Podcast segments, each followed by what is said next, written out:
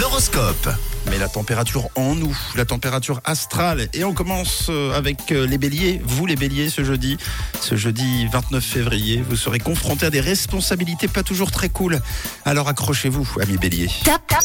Oh, bravo les taureaux, vous êtes super positifs et créatifs hein, cette fin de semaine. Dans votre ciel, bah, tout se passe bien. Et tant mieux. Félicitations les taureaux. Les gémeaux, attention, vous êtes souvent très investis, peut-être trop investis. Ne faites pas les choses trop vite, s'il vous plaît. Bon, les cancers, même si vous êtes énervé contre quelqu'un, essayez de faire la part des choses, ça vaut toujours la peine d'essayer. En ce qui vous concerne, les lions, les rapports de force ne sont jamais bons. Pour passer une bonne journée, il faut tempérer.